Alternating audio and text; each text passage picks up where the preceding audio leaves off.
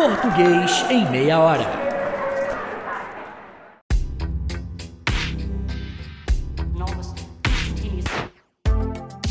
Oi, eu sou o professor Manga e você está ouvindo o Português em meia hora.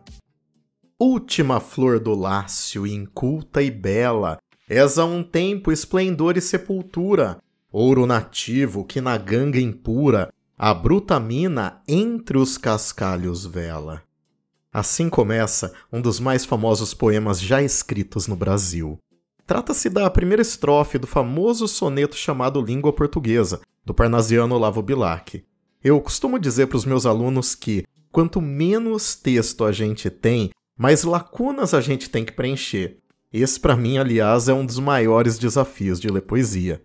Hoje, talvez, soe um pouco difícil, mas a gente pode e deve brigar com esse texto do Bilac para tentar entender, nem que seja um tiquinho só do que esse poeta tão famoso está falando. Então, vamos lá. O primeiro verso diz: Última flor do Lácio, inculta e bela. O Lácio era uma região na Itália onde se fundou a cidade de Roma, que viria a ser a capital do Império Romano. Na cidade dos romanos, o nome Lácio se dizia Latium. Os habitantes de lá eram os latinos e sua língua era o latim. Se você puder procurar na internet mesmo, um mapa da Europa para acompanhar esse episódio vai ser muito bom. Pode ser um mapa atual mesmo, só para você entender as distâncias e os lugares, que mesmo depois de milênios continuam sendo basicamente os mesmos. No sensacional História Concisa da Língua Portuguesa, dos professores Renato Miguel Basso e Rodrigo Tadeu Gonçalves, a gente lê, abre aspas, a língua latina, inicialmente localizada em Roma, acompanha as conquistas dos romanos durante o período inicial da monarquia, passando por vários séculos de república e chegando finalmente à grande expansão imperial.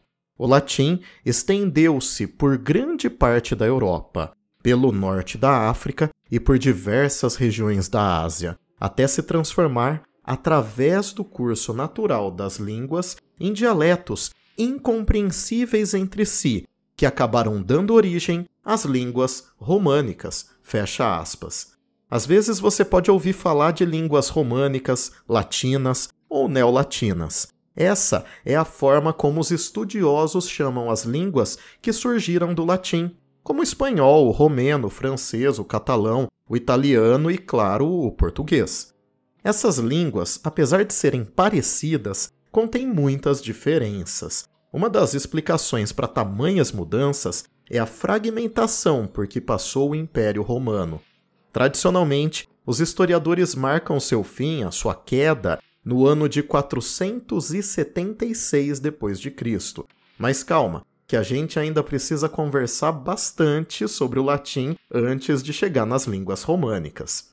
A gente já falou num outro episódio que uma língua é heterogênea e, portanto, varia no espaço, varia nos diferentes estratos sociais, além de mudar ao longo do tempo. Por isso, quando se pensa na língua que os romanos falavam no início da República, é importante frisar: esse latim não era idêntico ao latim falado quando o Império Romano caiu, mais de 900 anos depois. Também parece claro que o latim falado por um senador que discursava diante dos seus colegas não devia ser exatamente igual ao de soldados que estavam combatendo germânicos na fronteira. E, claro, ainda havia o latim escrito, tanto nos discursos de Cícero ou em seus tratados de oratória, quanto na Eneida, do famoso poeta Virgílio, e que não devia ser muito parecido esse latim escrito com aquele que estava nas paredes dos banheiros, nos muros das tavernas de Pompeia. Além do que, o latim foi língua de cultura durante mais de mil anos, após a queda do Império Romano do Ocidente. Pode parecer excesso de preciosismo de minha parte fazer todas essas distinções, mas tente fazer um exercício mental. Se você fosse apresentar um amigo estrangeiro, como é o português do Brasil, você acharia uma boa ideia mostrar para ele um romance do Machado de Assis? Eu não estou fazendo nenhum juízo de valor, claro, afinal eu amo Machado de Assis, mas quão representativa é a obra dele, considerando a complexidade de usos e formas do português falado no Brasil? Será que o Machado de Assis falava na vida cotidiana dele usando o mesmo estilo da escrita? Quando eu pergunto aos meus alunos se eles falam como escrevem as redações para o Enem, ou para outros vestibulares, enfim, eles sempre respondem que não, que eles não falam do jeito que escrevem. Essa nossa reflexão também serve para demonstrar que, embora alguém possa imaginar que ligar o português ao latim seria dar para o português uma origem nobre e polida, o latim, que originou as línguas românicas, foi o das pessoas mais pobres e menos letradas da sociedade romana. Calma que isso não é óbvio, eu vou repetir. O latim que deu origem ao português era o latim das pessoas mais pobres e menos letradas da sociedade romana. Essa origem pouco refinada é reconhecida no primeiro verso do Olavo Bilac, aquele que serviu para abrir o episódio de hoje, né? A gente lê assim: Última flor do Lácio, inculta e bela. Na sua gramática pedagógica do português brasileiro, o professor Marcos Banho, que eu citei bastante no episódio sobre variação linguística, escreveu o seguinte: abre aspas. É preciso ter sempre em mente, no entanto, que o latim que era levado pelos colonizadores romanos para as novas províncias do império não se parecia em nada com o latim que, até hoje, é estudado nas universidades e nos seminários usado como língua oficial no Vaticano. Esse latim escolar e eclesiástico se baseia única e exclusivamente na língua literária, preservada nas obras dos grandes escritores da Roma antiga. Fecha aspas.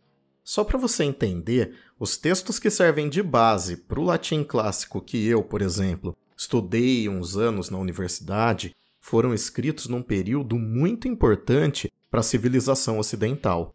Muito importante, mas bastante curto. A gente costuma demarcar esse período clássico do latim escrito em Roma entre os séculos I a.C. e o primeiro depois de Cristo, ou seja, não mais que 200 anos. Só para confirmar, ninguém falava o latim clássico, assim como ninguém falava como Machado de Assis escrevia.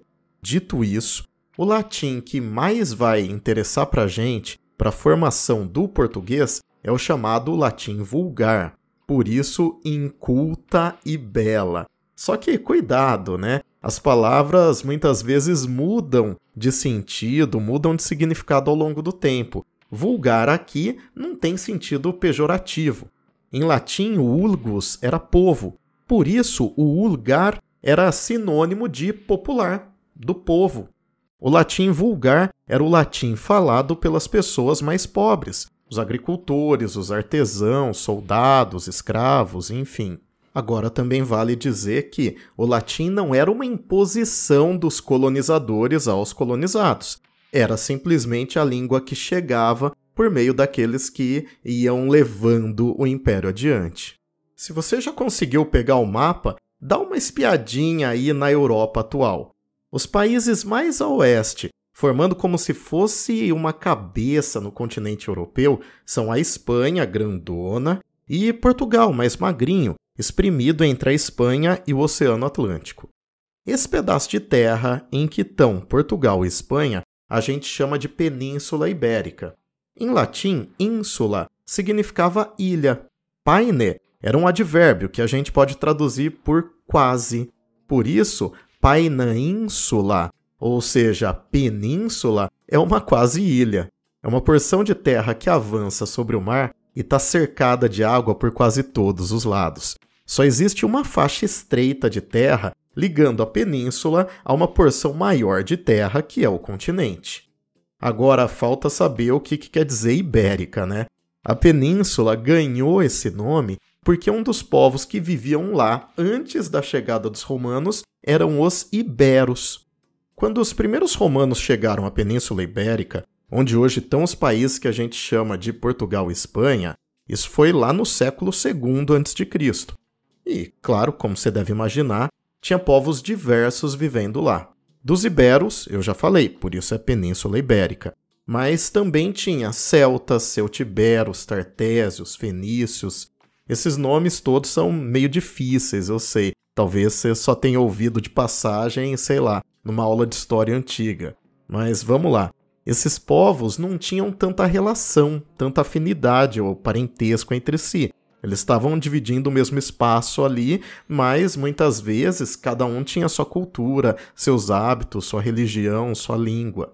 Uma imagem que me vem à cabeça quando a gente fala da chegada dos romanos na Península Ibérica é a de um rolo compressor, que vai encontrando um solo todo irregular adiante e vai deixando tudo nivelado igualzinho depois que passa, sabe? Mas eu preciso ajeitar um pouco essa metáfora, porque o latim não era propriamente uma imposição, como eu já disse, né? Então imagina, quem não falava latim não fazia parte do mundo romano que estava chegando, com todas as suas instituições, com todo o seu aparato. Então, uma vez submetidos aos romanos, ao cabo de algumas poucas gerações, os povos ibéricos foram abandonando as suas línguas originais e passaram a adotar o latim vulgar como forma de expressão. E essa era a forma como eles se sentiam conectados, né? Como eles de fato estavam conectados com a cultura que era irradiada de Roma.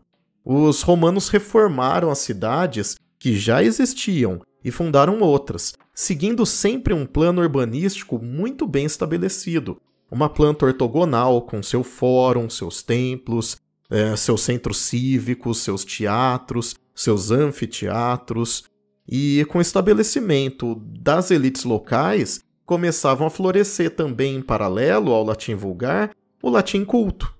Assim como nas demais cidades romanas do Império, tinha gente culta escrevendo, produzindo literatura. Roma, para você ter uma ideia, teve três imperadores de origem hispânica: Trajano, Adriano e o Teodósio. Para você ter mais ideia ainda do desenvolvimento urbanístico da Península Ibérica quando ela foi romanizada, as maiores cidades da península tinham até esgoto canalizado, água potável encanada. Esse desenvolvimento todo acabou se perdendo com a queda de Roma e só voltou a ser alcançado muito recentemente na história. Então parece razoável pensar que, mesmo que os povos ibéricos submetidos aos romanos tenham abandonado as suas línguas originais e passado a falar o latim, o latim vulgar, essas línguas influenciaram a forma como eles aprenderam, como eles adquiriram e transmitiram para os seus descendentes a língua dos romanos. Eu disse mais cedo que uma das explicações para as diferenças entre as línguas românicas é a fragmentação por que passou aquilo que um dia foi o Império Romano. Agora, além disso, a gente pode anotar outra explicação que se soma a ela, é justamente a língua de substrato que os povos conquistados falavam. Os linguistas chamam de língua de substrato a língua que é falada por uma população dominada, como foi o caso dos habitantes da Península Ibérica. Nesse episódio de contato linguístico que aconteceu entre eles, a língua de extrato é o latim vulgar, que vem por cima da outra língua e passa a ser falada pela população original. O processo todo de romanização, lá do rolo compressor que eu mencionei, demorou em torno de 200 anos. Agora, mesmo que a gente saiba bem pouco sobre esses povos que estavam lá na Península Ibérica antes da chegada dos romanos, afinal, a gente não tem registro escrito deles, a gente conhece algumas palavras de origem pré-românica que persistiram na nossa língua até hoje. Imagina só, tem palavras que eu e você usamos diariamente e que surgiram há milhares de anos e resistiram até ao rolo compressor dos romanos. O professor Marcos Banho anotou que, por exemplo, vieram de línguas pré-românicas palavras como caminho, abóbora, carvalho, sarna, peça e seara, só para ficar em algumas poucas da lista enorme que ele fornece lá na gramática dele que eu já citei. Como eu já comentei, o Império Romano do Ocidente oficialmente caiu no ano 476 d.C. Mas antes da queda, ninguém mais respeitava tanto assim as fronteiras romanas, muito extensas para serem protegidas pelo exército durante a crise imperial. Por isso, vários povos germânicos foram penetrando os domínios de Roma ano após ano, lentamente. Só um parêntese. Muitas vezes você vai ler ou ouvir que esses povos que invadiram o Império Romano eram bárbaros. Essa palavra teve origem na antiguidade, ainda na Grécia. Ela vem de uma onomatopeia, como se fosse bar, bar, bar, que eram os gregos imitando os povos de fala não grega, com os quais eventualmente eles tinham contato. Ou seja, bárbaro significava não grego, pessoa que não fala grego. Para os gregos, que eram bastante etnocêntricos, quem não era grego era bárbaro. Os romanos, que para os gregos também eram bárbaros, dominaram a Grécia, assimilaram a cultura grega e se apropriaram da palavra bárbaro, que eles, os romanos, usavam para chamar quem não fosse romano, como os celtas, os gauleses e os germânicos. Como esse nosso mundão dá voltas, tem gente que hoje quando vê uma coisa muito legal, diz que essa coisa é bárbara. E quando a gente não entende o que uma pessoa está falando, a gente diz que ela está falando grego. Agora, voltando desse parêntese, no mesmo século da queda do Império Romano, alguns povos germânicos que já tinham penetrado pelas fronteiras romanas começaram a chegar na Península Ibérica. Os suevos, que eram uma tribo germânica, se instalaram na região onde hoje fica o norte de Portugal e a Galícia, que é um território que pertence à Espanha. Diferentemente dos romanos, que passaram aquele rolo compressor que eu comentei, os germânicos se latinizaram. Eles aprenderam a língua dos povos que eles dominaram e não o contrário. Eles absorveram traços culturais como o cristianismo, que já tinha virado a religião oficial de Roma no finzinho do império. Bom, Agora que o Império Romano caiu e os germânicos invadiram a Península Ibérica, a gente já consegue entender muito da feição da nossa língua portuguesa. Mas calma, que ainda tem muito mais invasão, contato linguístico e outras peripécias. Só que antes, a gente precisa fazer uma pausinha. Segura aí um minutinho que logo a gente tá de volta. Imagina que legal se você pudesse se informar ao mesmo tempo que se entretém Imagina acumular conhecimento enquanto você faz o cardio na academia ou as compras no supermercado. Se num dia desse para aprender geografia, no outro dia português, depois história e biologia, ia ser bem legal, né?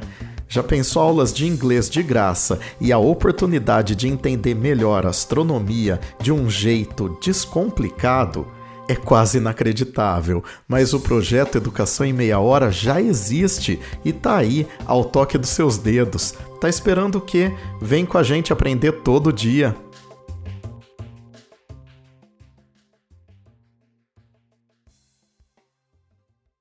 O Império Romano caiu e os germânicos invadiram a Península Ibérica. A essa altura, as pessoas que viviam na região que interessa pra gente, que é o norte de Portugal e a Galícia, falavam latim vulgar, modificado já pelas línguas de substrato e agora em contato com a língua dos suevos, que eram o povo germânico que se concentrou ali. Para entender didaticamente o que aconteceu do ponto de vista linguístico, naquele cantinho do mundo, a gente pode usar a imagem de um sanduíche de línguas. A camada de baixo desse nosso lanchão linguístico são as línguas de substrato, eram as línguas dos celtas, iberos, fenícios e demais povos que foram romanizados e passaram a falar latim vulgar. Esse latim vulgar, você vai lembrar, a gente chama de língua de extrato. Daí, por cima do substrato e do extrato, vem uma última camada, o superextrato, que é a língua dos germânicos. Então, embora os suevos tenham se latinizado, a língua deles também deixou pequenas marcas no latim falado, na região que corresponde hoje ao norte de Portugal e a Galícia. Palavras como guerra, lata, espiar, espeto, lasca, liso, fresco, rico, roupa e os nomes dos pontos cardeais, norte, sul, leste, oeste, e mais um tanto de outros itens lexicais vieram desse superextrato germânico. Muitos nomes como Ricardo, Bernardo, Afonso, Henrique, e sobrenomes que terminam com es, como Gomes, Rodrigues, Álvares e Lopes, são igualmente de origem germânica. A terminação desses sobrenomes faz referência ao nome paterno, por isso Bernardes é o filho do Bernardo, Rodrigues, o filho do Rodrigo, e assim por diante. Em português eles ficaram sendo escritos com S, e em espanhol eles são escritos com Z. No século VIII, mais precisamente a partir do ano de 711, acontece uma nova invasão na Península Ibérica, bem diferente das anteriores. Se os romanos passaram seu rolo compressor linguístico e latinizaram tudo, se os germânicos adotaram o latim vulgar, assimilando muito da cultura e sendo assimilados por quem já estava por ali, formando aquele nosso sanduíche linguístico, com os mouros a coisa mudou de figura. A invasão que aconteceu na Península Ibérica no século VIII é desdobramento da expansão islâmica. Os historiadores anotam que, em impressionantes somente quatro anos, os árabes conquistaram a Península Ibérica quase que inteira. O movimento de reconquista empreendido pelos cristãos, no entanto, demorou quase 800 anos. O professor Marcos Banho comenta o seguinte, aspas, com a língua árabe agora a situação será outra, os mouros não impõem a sua língua, mas também não assumem a língua dos conquistados. O árabe e as diferentes variedades românicas ibéricas conviverão lado a lado durante os quase 800 anos de dominação muçulmana. O árabe será então um adstrato, nome que se dá a uma língua que permanece falada ao lado de outra, sem se impor ao povo conquistado, mas também sem desaparecer, como ocorreu com o suevo e o visigodo, fecha aspas. Os muçulmanos conviveram com os ibéricos por oito séculos, e essa convivência deixou no nosso vocabulário palavras como algodão, açúcar, alicate, almofada, arroz, limão, xarope, azulejo, enxaqueca, chaveco, entre muitas outras.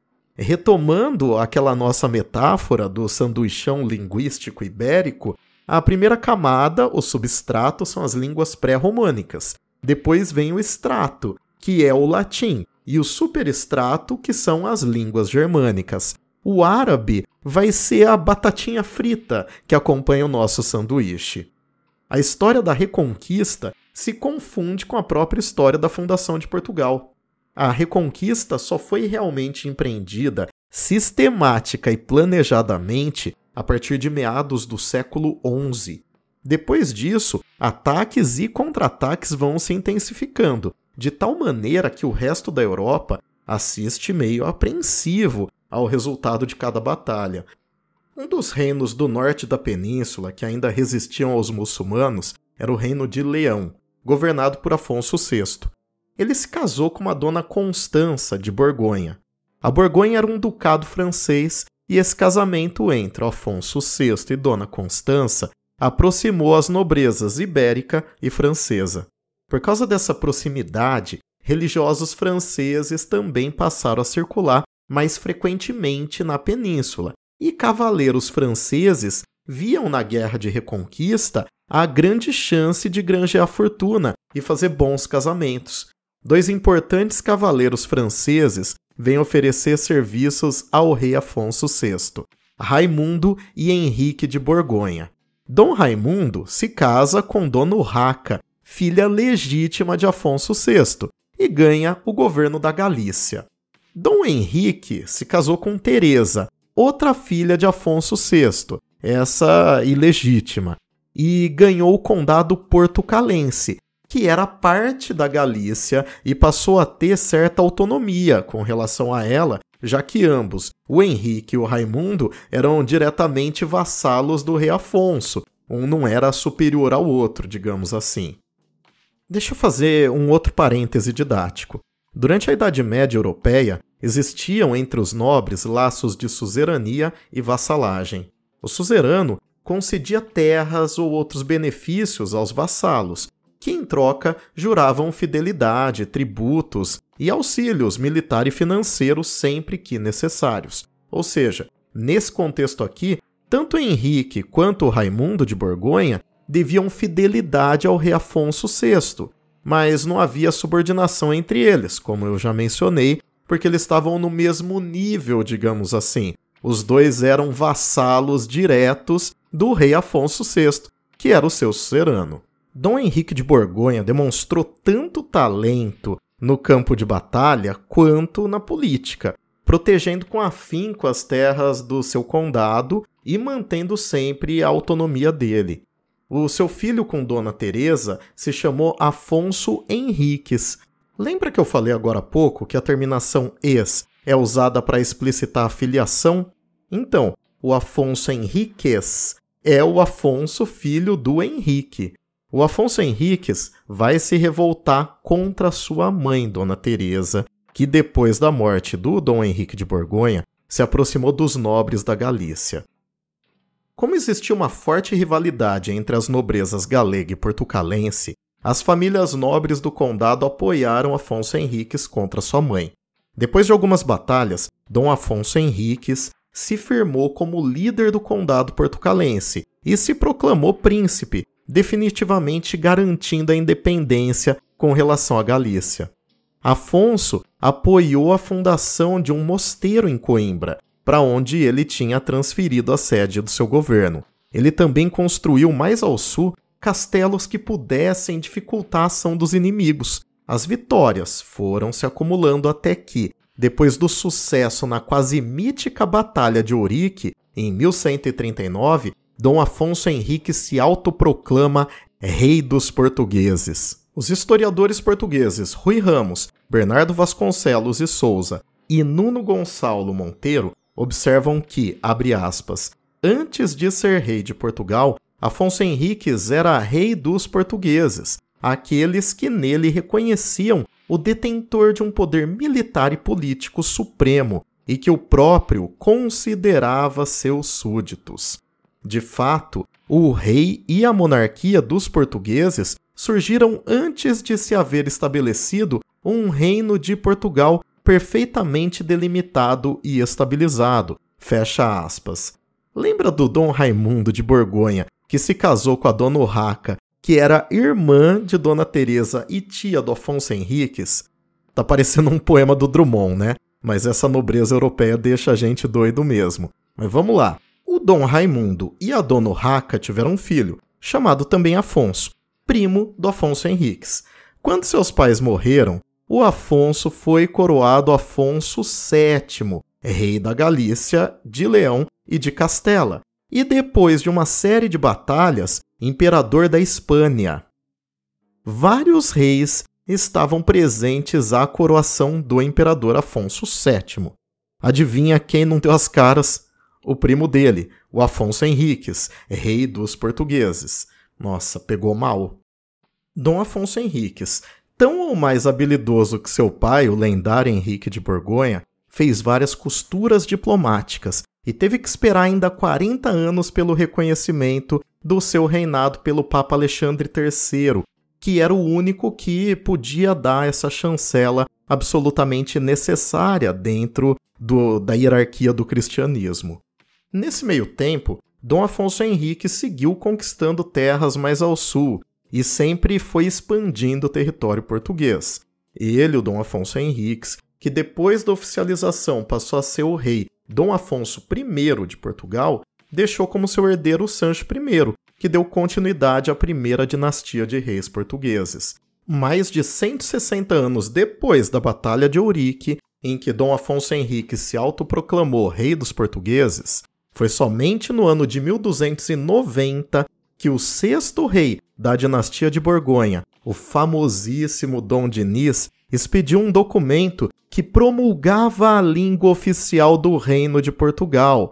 Até então era o latim, deixaria de ser o latim e passaria a ser o português, só em 1290. Diferentemente dos seus antepassados, que eram provavelmente analfabetos, o Dom Diniz incentivou as artes e a cultura letrada durante o seu reinado, que foi quando se fundou a primeira universidade portuguesa. Depois disso tudo, eu te convido a voltar aos versos iniciais do poema do Bilac, que a gente leu lá na abertura do episódio. porque essa nossa jornada foi uma breve história do surgimento da última flor do Lácio, inculta e bela. A língua que você e eu falamos também é falada por outros 270 milhões de pessoas ao redor do mundo. Além, claro, de ser falado no Brasil e em Portugal, essa língua é a língua de Angola, Cabo Verde, Guiné-Bissau, Macau, Moçambique, São Tomé e Príncipe, Timor-Leste e na chamada Índia Portuguesa. Essa nossa língua portuguesa foi se constituindo como a gente viu nesse episódio desde o latim falado pela população mais pobre e letrada nas franjas do Império Romano passando por ondas de invasões mais ou menos amistosas, mais ou menos conflituosas, sempre mudando, se adequando e sobrevivendo até ganhar as feições que tem hoje. Nos séculos seguintes a Dom o português vai ser a língua de uma literatura riquíssima, com direito até uma epopeia louvando os feitos maravilhosos do seu povo. Mas isso é papo para outro episódio. Eu espero que você tenha gostado dessa nossa conversa. Até a próxima. Tchau.